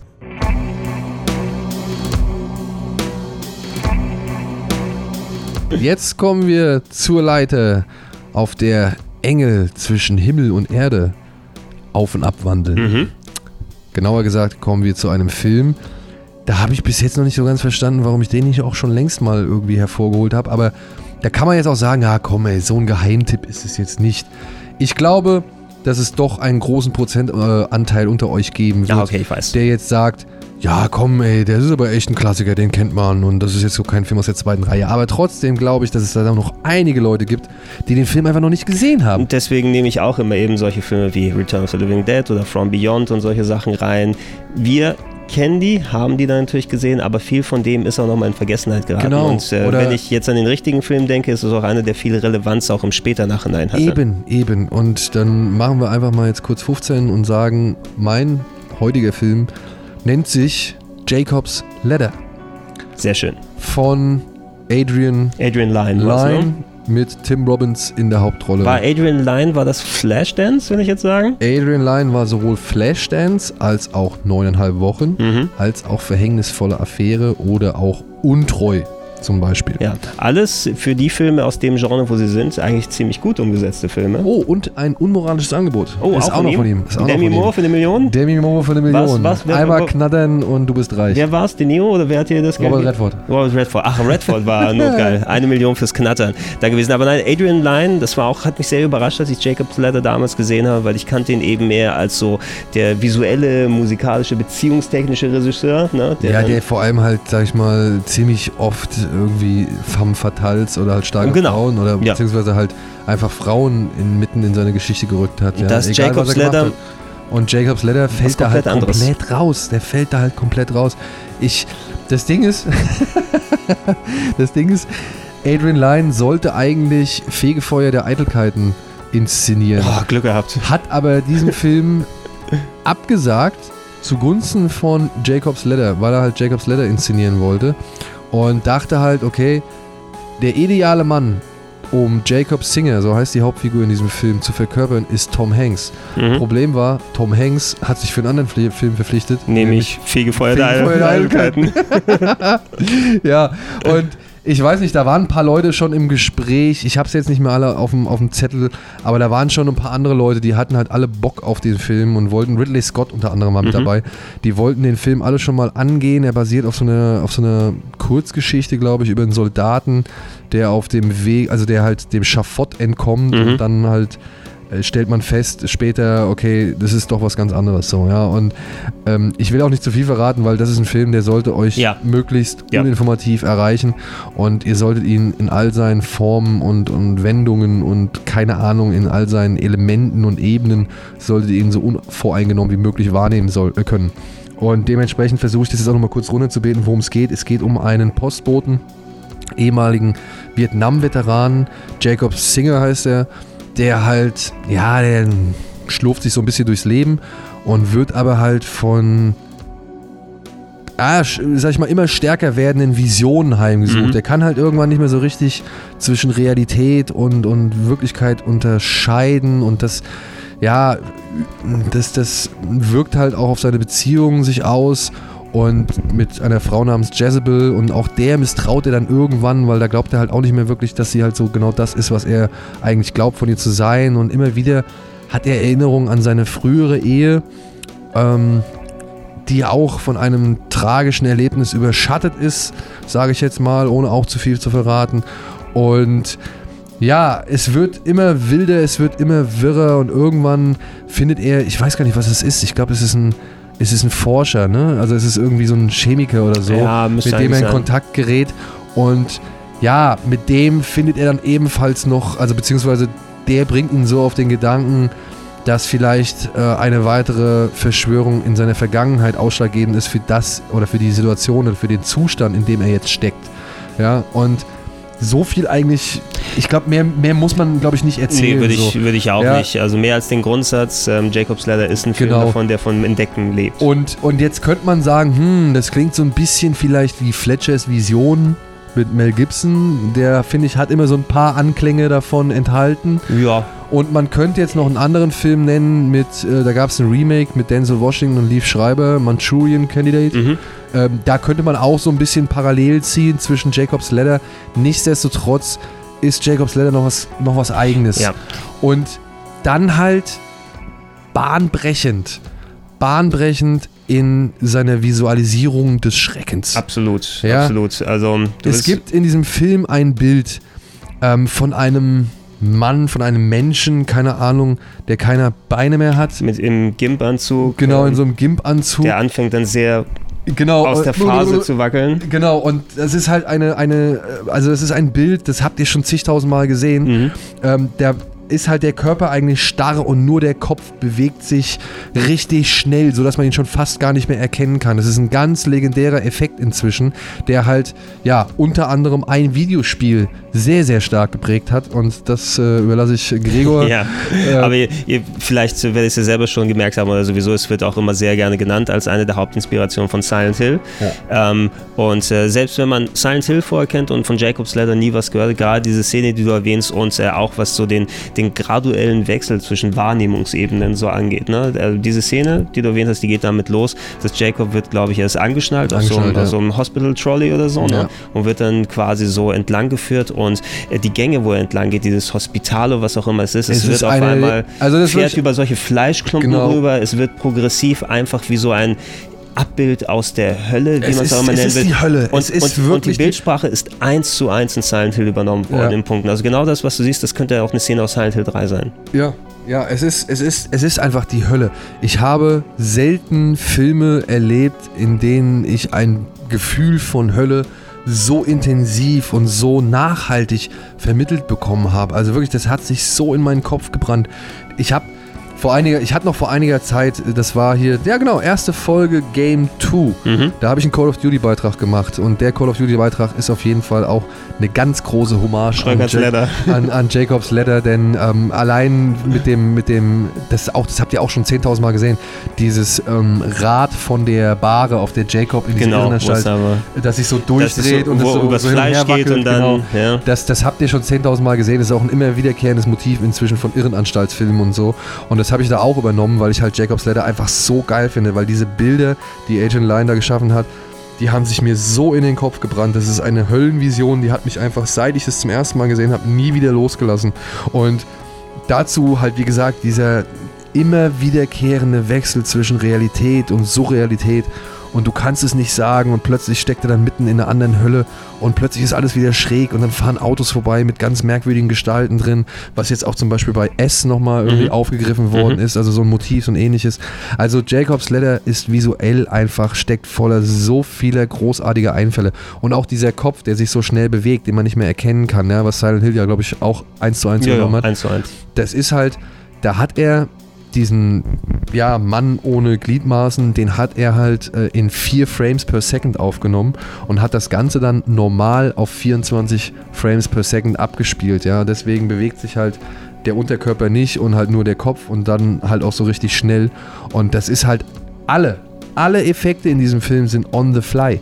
Ja, also das ist halt wirklich richtig großes Kino, was er da veranstaltet hat. Und es passt so gar nicht zu diesen schwülstigen Erotik-Thrillern ja. oder, oder äh, sag ich mal, äh, harten Romanzen oder sonst irgendwas, die er sonst immer inszeniert es hat. Es hat ihm wahrscheinlich gezeigt, dass Adrian Lyne ein Gespür eher dafür hat, für je nachdem, was für einen Film er machen will, das ideale Bild zu treffen, weil du wirst jetzt nicht sagen, dass neuneinhalb Wochen hat das auch gesagt. Neuneinhalb ne? Wochen, ja. Das sind eben Sachen, die dann so herausragend für ihr Genre gewesen sind, Natürlich. unabhängig vom Storytelling. Also ich meine wirklich, ich, ich will gar nichts sagen, ne? Der hat so gesehen hat der Bilder für die Ewigkeit geschaffen. Flashdance. Mhm. Ja? Ich meine, komm, Deadpool 2 hat Flashdance jetzt nochmal gecovert. Also so bedeutsam ist dieser Film. Ja, und neuneinhalb Wochen die Nummer auf der Treppe und halt die Nummer vorm Kühlschrank sind halt einfach Nummern für die Ewigkeit. Es hat geprickelt in meine Bauchnabel. Ja, was, was willst du sagen? Das, ist, das würde so oft zitiert. Hotshots hat sich drüber lustig gemacht, ja, die Szene vorm Kühlschrank und so weiter und so fort. Also der Typ, der hat schon ein gewisses Auge und Gespür gehabt für, für tolle Bilder, für einprägsame Bilder. Und, und Jacobs Letter schafft da nochmal alles. Es ist so ein, eine, ja, wie wurde es irgendwie genannt?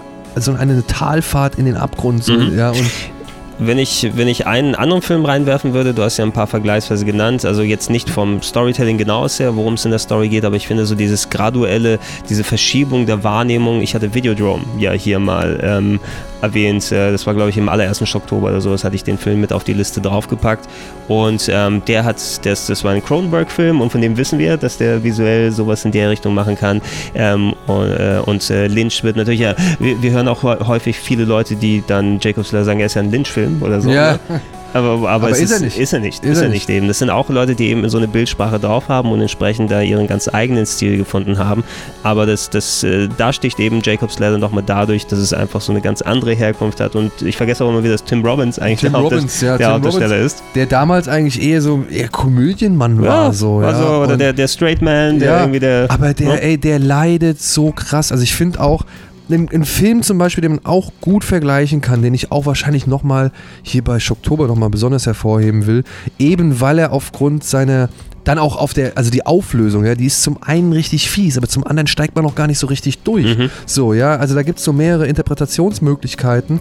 Klar, der Film, der gibt dir schon eine, eine Möglichkeit, die sehr offensichtlich ist und die du auch wahrscheinlich sehr schnell, sag ich mal, als die Lösung akzeptierst oder hinnimmst oder für dich auch am besten irgendwie verarbeitest. Aber nichtsdestotrotz bietet der Film auch andere Ansätze und ich würde sagen, er ist so von der Stimmung und von dem Verwirrungsgrad und halt auch von dieser schwülstigen, schmierigen Atmosphäre, ist er sehr gut vergleichbar vergleichbar mit Angel Heart von Mhm, Alan mhm, Parker. mhm. Also Alan Parker hat auch ein Gespür für genau eben diese, diese Atmosphären, die halt so unangenehm sind. Der steht auch in meiner potenziellen Liste für hier nochmal drauf. Ja, eben für ne? meine auch. Also das wäre jetzt halt auch ein Film, wo ich sage, ey, den müsste man auch nochmal erwähnen, weil den haben auch, glaube ich, nicht mehr so viele Leute Der auf dem schöne Schirm. Mickey. Ja, und ja, der schöne Mickey, als er noch der schöne Mickey war. Mhm. Und den Film, wie gesagt, und auch Jacob's Ladder, das sind so zwei Sinnbilder der, der irgendwie 80er Atmosphäre Hammer, so, ja. Und wirklich, Jacob's Ladder, es hat so ein mieses Ende und dann gibt es auch so geile andere Fakten, so, ja. Also, das ist einfach ein Film, wenn du ihn gesehen hast und dich darauf einlässt, der lässt dich nicht mehr los. Mhm. Wie mich halt auch. Und dementsprechend, ähm, ich hoffe, den haben jetzt doch einige noch nicht gesehen und äh, ja, können sich halt wirklich gut auf einlassen. Man muss halt auch sagen, ne, der ist halt schon alt. Ja, ja, klar. Es ist, war auch kein Hit, ne? Also hat irgendwie. Ist aber einer, einer der, die im Nachhinein, eben dadurch, dass sie so viel äh, beeinflusst haben und eben so viele sich daraus bedient haben, ne, ähm, hat er nochmal äh, in, wurde in ein anderes Licht gerückt. Eben. Aber es, es ist ein Film, der es absolut wert ist, dass man sich den Genau, hat irgendwie 25 Millionen gekostet, hat 26 Millionen eingespielt, war jetzt wirklich kein großer Erfolg. Ist auch halt mit einigen Startschwierigkeiten irgendwie erst realisiert worden, weil da mittendrin nochmal Paramount, der eigentliche Verleih, ist irgendwie abgesprungen. Die waren eigentlich doch ganz zufrieden mit Alien Lion bisher, aber dann irgendwann hatten sie kalte Füße bekommen und ja. Dann kamen hier unsere Freunde von Karolko. Hier Herr, Herr Vanya Mhm. und, und der andere, ich weiß leider den Namen nicht mehr. Auf jeden Fall, die haben halt dann das nötige Kleingeld irgendwie aufgebracht und dann Ach, konnte der Karolko, Film. schön, schön war's. Ja, Karolko, schön war's. Schön war, eine schöne Zeit, ey. Die haben echt schöne Filme gemacht. Sehr schöne Filme. Macht der Typ da gerade Werbung für Sportscreme? Oh Mann, also bist du so ein Powerlifter. Hä? ja, ja, wir sehen gerade die und weißt du, bei Stallone soll wirklich gegen den Klotz eine Chance haben. Naja, Weißt gut. du, alles, alles so Kühlschränke und Stallone ist Ja. eben da. Kannst du, kannst du Daniel auch deine Schirmmütze so tragen wie er? Wirklich Wie nur am er, ersten so- Bund und dann einfach nur so ich habe draufgelegt? leider, ich hab leider keine. Hier. Ach, ich du hab, hast keinen. ich habe keinen Snapback. Ja. Dann, dann tu so, als ob sie ganz, ganz äh, eng wäre. Ja, ich muss ihn noch irgendwie ein bisschen. Nee, ich will die nicht knicken. Egal. Ja, aber bitte, Jacob's Ladder, falls ihr ihn noch nicht gesehen haben solltet, tut euch den Gefallen an. Wenn ihr wirklich Silent Hill-Fan seid oder sonst wie Computerspiele mögt oder schon auch hier, hier Home ähm, Balawago oder Bala, Balawego, der hier zusammen mit dem anderen Paar, mit dem. Oh, Plaza hieß er, die die Rack-Filme gemacht haben. Ja, ja, ja, ja. Ja, der ja. hat, ich hatte hier bei, bei ähm, auch beim Schocktober hatte ich mal einen Film vorgestellt, der hieß The Na Nameless. Mhm. Weißt ja. du noch, so ein. Spanier. Home Balewago, ich weiß nicht mehr den. Also von dem habe ich auch schon Sleep Tide und so habe ich auch noch ein paar äh, Filme vorgestellt. Und der hat auch, sage ich mal, Jacob's Ladder als ganz große Inspirationsquelle für seinen Film Nameless äh, genannt. Und das kann ich auch vollkommen nachvollziehen. Ich hoffe, ich habe es damals auch ansprechend beschrieben. Der Nameless trägt wirklich auch, sag ich mal, atmosphärisch echt einige DNA von Jacob's Ladder Mhm. in sich so. Ja, also Jacob's Ladder ganz, ganz großer, ganz, ganz großer Horror-Favorit von mir, sage ich jetzt mal. Der, der Film für die Weihnachtszeit. Ja. Ja. Home, jetzt muss ich mal. Balaguero. Balaguero. Balaguero. Und der hat ja Rec gemacht zusammen mit ähm, Paco Plaza heißt er, oder? Paco Plaza. Paco Plaza. Genau, ja. Oh Mann, mein Gedächtnis lässt mich doch nicht so ganz im Stich. Ja, Jacob's Ladder, bitte. Das für heute. Tut ihn euch an. Daniel, Egal. der Film, den ich heute vorstellen möchte. Ich bin sehr gespannt. Ich denke, dass du den gesehen hast. Es ist, glaube ich, einer der wildesten, verstörendsten, durchgeknallsten Filme, die ich geguckt Klingt habe. nach einem Film, den ich gesehen haben könnte, aber ich habe auch nicht so Ich, viele ich gebe gesehen. ich geb dir mal ein paar Eckdaten, vielleicht kannst du darauf kommen. Ich bin mir nicht sicher, ob du den gesehen hast, weil ich glaube, das wäre einer, der genau deine Kragenweite wäre. Und ich war, also nachdem ich den geguckt habe, saß ich einfach nur so vorm Fernseher und brauchte erstmal, auch wenn ich nicht rauche, eine Zigarette theoretisch. Ne? Also, okay. ähm, was mir doch arg mitgenommen hat. Ähm, äh, ich habe einen Clip bei, YouTube gesehen. Jetzt ja? machst du mir aber heiß. Ich habe einen Clip bei YouTube gesehen, wo es um eine Frau ging, die durch ähm, so einen U-Bahn-Tunnel gegangen ist. Und in diesem U-Bahn-Tunnel, das ist so eine drei-, vierminütige Szene, die wird dann herausgestellt, diese Schauspielerin stellt da eine Art Fehlgeburt dar. Ne? Sie läuft durch diese U-Bahn schreiend wie von Sinnen, ja, und äh, reißt sich fast die Haare irgendwie vom Kopf und erleidet eine Fehlgeburt da. Ähm, Schauspielerin ist Isabella Gianni. Oh, ähm, Na? Possession. Possession. Oh. Ich will heute sagen, also ich habe mir diese Clip angehört, ich will heute zeigen, Possession aus dem Jahr 1981. Ey, wie, ich, ich kann den Regisseur nicht aussprechen. Es Also ich habe sehr mir leid. aufgeschrieben. An Andrzej Sulawski. Sulawski. Chulawski, Chulawski, also zumindest äh, entschuldigt, äh, weil mein Polnisch ist leider nicht so gut. Ähm, Teilweise in Deutschland gedreht, ne? äh, in Westberlin gedreht. Was zum großen Teil noch äh, vor der Grenzöffnung natürlich. Also ein äh, Szenen direkt an der Mauer, sehr viele Szenen und äh, einfach diesen äh, paranoiden, das paranoide Leben so eingefangen. Äh, Ich habe mir hier die Ad-Punkte aufgeschrieben, weil äh, dieser Film, glaube ich, entzieht sich teilweise fast jeder Beschreibung mit dem, was man da machen kann. Ey, Leute rennen wild durch die Gegend, vor allem Isabella Gianni und Sam Neill schreien sich eigentlich die ganze Zeit nur an. Genau, ich, ich, die ich, Kamera ist wirklich so derartig wirr und wild, dass du halt selbst irgendwann richtig schwindelig wirst. Ich gebe ich geb dir hier mal die Eckpunkte und einfach mal, das können wir als Diskussionsgrundlage nehmen, weil so ein kohärent kannst du, glaube ich, diesen Film nicht besprechen, weil dieser Film nicht besonders kohärent in vielen Teilen ist. Also der polnische Regisseur Andrzej Czulawski hat diesen Film in Westberlin gedreht mit Sam Neill und Isabella Gianni und die haben dann eine Wohnung mit Blick auf die Mauer. Ähm, in dem Film geht es darum, dass äh, Isabella Gianni ist eine Ehefrau, die hat eine Affäre und ist oft für lange Zeit nicht daheim beim gemeinsamen Kind, aber anscheinend auch nicht bei ihrem Lover, bei dem sie dann auch seit einiger Zeit äh, unterwegs ist. Sie hat anscheinend also noch einen anderen Grund, nicht daheim zu sein. Ähm, der Mann selber, Sam Neill, ist ähm, Geheimagent. Ja, das wird direkt am Anfang gezeigt. Das hat keine Relevanz für die eigentliche Story des Filmes. und auch nicht für die Figur, weil er voll der Lappen ist. Nee, er ist, er ist ein ziemlicher Lappen und so weiter. Ich glaube, es soll aber primär darstellen, er lässt seine Frau ähm, lange Zeit alleine ne? Ja. und die das Kind entsprechend aufziehen muss. Und zu Beginn des Filmes kommt er dann sie sind quasi schon in der Trennung, dann von da aus gesehen, ähm, leben gemeinsam in West-Berlin und äh, er will auch aussteigen aus dem Spy-Business und sagt, hey, das ist der letzte Job, den ich gemacht habe, ich muss für meine Familie da sein. Anscheinend ist es schon zu spät, ne? weil Frau hat ihren Lover, will weg, das Kind steht da all dem. Ähm, Zulaschke, der Regisseur, ich habe es im Nachhinein mitbekommen, der wurde während der Produktion geschieden. Ja? Und ich glaube, das erklärt vielleicht einiges, wie er dann die Sachen dargestellt hat. Denn auf den ersten Blick denkst du, das ist so ein Scheidungsdrama, was du da mitbekommst, ein sehr verquertes Scheidungsdrama. Der Film nimmt aber eine sehr, sehr unerwartete Wendung dann im Laufe dann dahin aus. Ähm, es hat viel Bildsprache. Wir haben über Jacob's Ladder gesprochen, wir haben über David Lynch gesprochen, über David Cronenberg. Ich finde, du kannst auch etliche Sachen dann diesem Film hier zuschreiben. Auf jeden ich, Fall. Ich kenne leider nicht das andere Werk von Zulawski, dass ich sagen kann, dass er dann auch ähnlich da ist. Vielleicht ist es eine Ausnahme in seinem Schaffenswerk, aber der Film, glaube ich, steht auch für sich. Ähm, was mir aufgefallen ist, die Dialoge in diesem Film. Das ist ein mega dialoglastiger Film. Alle sprechen wie aus der Kanone geschossen ähm, die ganze Zeit. Und ähm, ich habe mir hier notiert, ich fand die sehr merkwürdig, die Dialoge, als ob ein Alien versucht hat, menschliche Emotionen abzubilden. Ja? Also jemand, der diese Texte geschrieben hat, eventuell lag es daran, weil Zulawski kein Native English Speaker oder sowas gewesen ist, aber wie diese Menschen miteinander interagieren und was sie sich an den Kopf werfen und was da für philosophische Sachen aufgemacht werden, ähm, es fühlt sich irgendetwas kon konsequent falsch an in den Diskussionen. Da hatte ich jetzt zumindest immer das Gefühl. Oder wie, wie haben sich die Dialoge für dich dann da ergeben?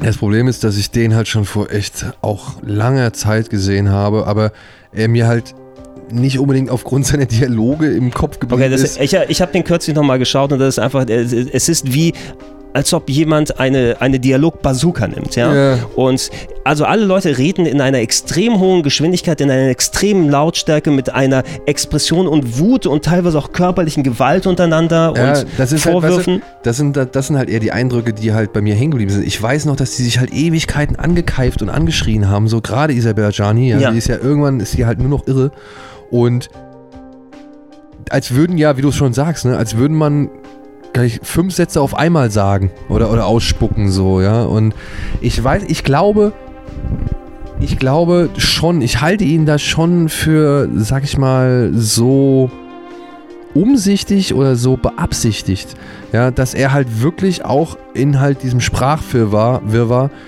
den Zuschauer zusätzlich verwirren will, also noch zusätzlich die Verwirrung steigern möchte, die man sowieso anhand des Films ja hat. Ja, ich, also absolut, absolut, da, da pflichte ich auch mit bei. Mein Gefühl war da eben, die sind teilweise so verquert von der Erzählweise, wie die miteinander umgehen und was für Punkte die da eingehen. So, ich hatte das Gefühl dann meist, ich verstehe so ein bisschen grob, wo sie hinwollen, aber auch eigentlich nicht und dann geht es wieder in eine komplett andere Richtung. Und da hilft nicht unbedingt noch dazu, dass äh, viel, was du da auch visuell mitbekommst, wenn dann auch andere schräge Charaktere wie der Lover von ihr nochmal mit reinkommen, der ähm, mit nacktem Oberkörper sich Sam Neill entgegenstellt und seine Karate-Fähigkeiten zeigt, während seine alternde Oma, äh, seine alternde Mutter im Nebenzimmer wartet. Ich, ich, kann mir auch echt vorstellen, ne? Ich meine, also so ein Typ, der dreht doch impulsiv, der dreht doch irgendwie aus dem Bauch heraus. Ich kann mir halt echt vorstellen, dass gerade so diese ganze Schreierei, also diese ganzen, die ganzen Fetzen, die man sich, die sich da die beiden an, an den Kopf schnallen, dass das wirklich alles so Gesprächsfetzen sind, die er auch im Laufe seiner Ehe geführt hat oder Aber so. die, die er dann notiert hat. Also die da, er dann notiert hat, das, ja genau. Das, das, also, das, kann, das kann nur aus einem Hirn gekommen genau, sein. so die Erinnerungsfetzen, die er noch hatte, ja, die hat er halt wirklich alle ineinander geschmissen, alle, um halt einfach auch zu, vielleicht zu visualisieren oder zu verdeutlichen, wie die letzten Jahre seiner Ehe gelaufen sind oder so. Ich, also, also es, es, es, ist eine sehr verquerte Darstellung, wie so eine Beziehung auseinandergehen kann. Ja, sie küssten und, und sie schlugen sich. Ne? ja, wenn du drüber hinwegkommst, ich glaube, das ist ein Film, der auch die viele Leute in den ersten 30, 45 Minuten, das ist ein sehr langer Film, der dauert zwei Stunden plus oder sowas.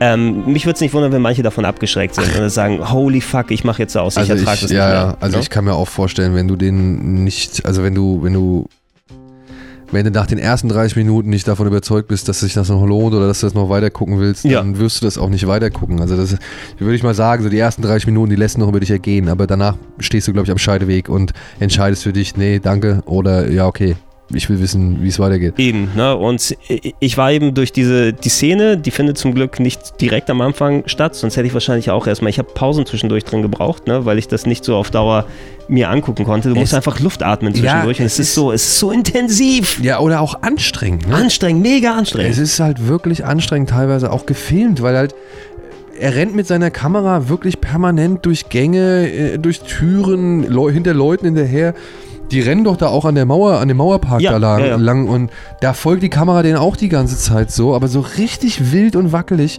Also nicht, also nicht so wirklich Jason Bourne wackelig, aber halt schon irgendwie halt unangenehm wackelig mhm. so, ja. Aber das noch mit einer gewissen Nachvollziehbarkeit, sage ich jetzt mal. Aber nichtsdestotrotz strengt das an. Ja, es ist eben etwas, was dich erstmal so in gewisse, gewisse Stimmung versetzt und du denkst, okay, was ist denn hier los? Und ähm, es sind auch sehr viele verwirrende Bildelemente dabei. Da ist auf einmal eine Frau, die exakt genau wie Isabella Gianni ausschaut, aber sie nicht ist. No? Ähm, und ähm, diese angesprochene, wo der Film dann so ein bisschen in eine andere Richtung und so weiter einschlägt, das ist eben etwas, du, du bist dann quasi schon äh, sagen wir mal, offen als, als Zuschauer. Ne? Der, der, hat dich schon malträtiert, der Film, der hat dich schon weich geklopft. Ne? Du bist schon ein richtig zart gemachtes Take. Und dann kommt er und reißt nochmal alles ja. auseinander. Und ich finde einfach diese, diese Tiefen, in die dieser Film dann, dann abgeht, wenn du siehst, okay, was macht Isabella Gianni eigentlich nicht, wenn sie daheim ist? Ne?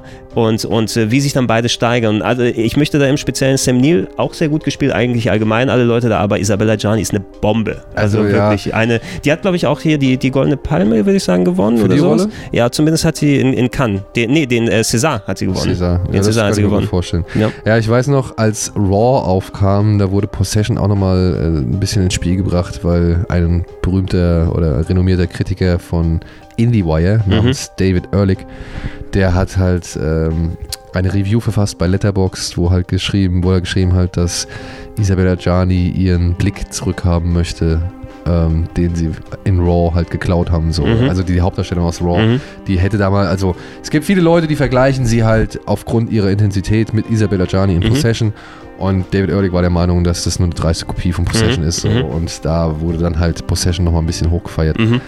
Und trotzdem, ja, Isabella Gianni ist eine Wucht, aber auch die junge Dame in Dings in Raw ist auch eine Wucht. Also ich will das gar nicht abschreiten. Und ist doch schön, wenn pro Jahrzehnt so neue Darstellerinnen herauskommen, die ja einmal so richtig Also wenn's- Vollgas geben. Wenn es darum geht, dass da jemand wirklich eine intensive Performance dann dahin legt und Ajani dann das Vorbild geliefert hat. Also ich habe sie ja häufiger in vielen Rollen gesehen, aber nie war sie intensiver als hier. Und ähm, sie hat auch in Interviews danach erzählt, ey, die brauchte quasi erstmal Urlaub danach. Ja, ne? das kann ich mir Ähm, und vorstellen. ich, und äh, ich weiß gar nicht, ob sie sich überhaupt von manchen Sachen so richtig dann erholt hat, weil dieser Film muss auch zum Produzieren und Drehen enorm viel an den Schauspielern gezerrt haben. das kann ich mir Ähm, schaut euch einfach wirklich mal, diese Szene ist auf YouTube, diese, die kann man auch ohne Kontext eben schauen, einfach um sich mal so, so das Gefühl dazu zu bekommen, diese U-Bahn-Szene. Und äh, wenn euch das irgendwie dazu reizt, da mal reinzuschauen, wo dieser Film hingeht, ähm, Effekte von Carlo Rambaldi übrigens, der Alien und E.T. gemacht hat, hat dafür auch mit, mitgearbeitet an dem Film. Also ähm, alleine das Ende hat mich danach so zurückgelassen, dass ich wirklich erstmal, ich brauchte erstmal äh, Luft im Kopf. Ich hätte eine geraucht, wenn ich rauchen würde. Ja, also kann ich durchaus nachvollziehen. Es ist ein Film, der auf jeden Fall an die Substanz geht. Und Ja, vers versucht euch durch den Anfang zu arbeiten. Es ist anstrengend, aber es will euch zart machen erstmal. Ja, aber es ist, ein, es ist schon ein echtes Schwergewicht. Es ja? ist ein mega Es ist wirklich ein Schwergewicht, ja. Also ich würde sagen, äh, neben Ex-Drummer und vielleicht noch ein, zwei anderen Filmen, die wir hier vorgestellt haben, auf jeden Fall die härteste Kost, Ja. die man hier präsentieren kann. Die anstrengendste Kost, Ja, die man hier, ja, hier ja, dann ja. mitnehmen kann. Aber manchmal so ein bisschen so ein kleines Workout haben ist ja auch nicht schlecht für Weihnachten. Ne? Aber im Vergleich zu, keine Ahnung. Ey, ey, Im stell- Vergleich zu Night of the Living Dead oder, oder, oder jetzt Traumas War oder sowas, ja, Ja. ist das natürlich halt. Ja, wir, wir, wir haben ja eine Mixtur hier aus Ja, vielen, ja, aus vielen ja, ja. verschiedenen Sachen. Und ich finde, es gibt nichts Schöneres. Dann isst ihr die Weihnachtsgans mit der Familie und dann sagt ihr, hey, Oma, hey, Kinder, komm her, wir schauen Possession gemeinsam. Ja, auf das, auf das Familienfoto danach bin ich echt gespannt. Bitte, macht es möglich. Gebt es mir. Das allerletzte Bild, ey. Holy shit. Ah, ja, das war's für heute. Possession. So, Mann, sind wir gealtert so kurz durch den. Wo, wo Ja, kommt denn ja. der Bart auf einmal Guckt her? mal, ne? Das ist ein Zeitsprung. Ja. So Damals, sieht das aus. Da, da gibt es doch jetzt dieses Meme, äh, how it starts and how, How it ends. ends. ja, ihr seht es. Ja, live in the flesh. Ist das, ist das schon das Ende? Wer weiß es? Wer weiß es, Gregor? Man darf ja heutzutage nicht mehr groß, sich, groß hoffen. Man muss ja auf jede Eventualität vorbereitet sein. Genau, du musst vorbereitet sein, enttäuscht zu werden, Genau. nicht das zu erreichen, was du wolltest. Aber ich hoffe, unser Video hat euch jetzt nicht enttäuscht, beziehungsweise unsere alten oder etwas älteren Besprechungen. Exakt. Schaut euch gerne auch, wie vorhin erwähnt, das Archiv an und äh, es folgen noch zwei, mindestens zwei umfangreiche Podcasts, je nachdem, wie viel zustande kommen. Wir haben ja viele Filme uns rausgesucht, ähm, die ihr dann äh, im Plauschangriff bei Rocket Beans TV euch anhören könnt und auch nochmal gesammelt auf plauschangriff.de, wenn ihr das äh, im Archiv euch dann angucken wollt. Genau. Vielen Dank fürs Zuschauen und wir hören uns Dann beim nächsten, nee, bei weiteren Schock, Schock, Schock, Schock. Tu, tu, tu, tu. Bär, bär, bär, bär. So, jetzt was saufen.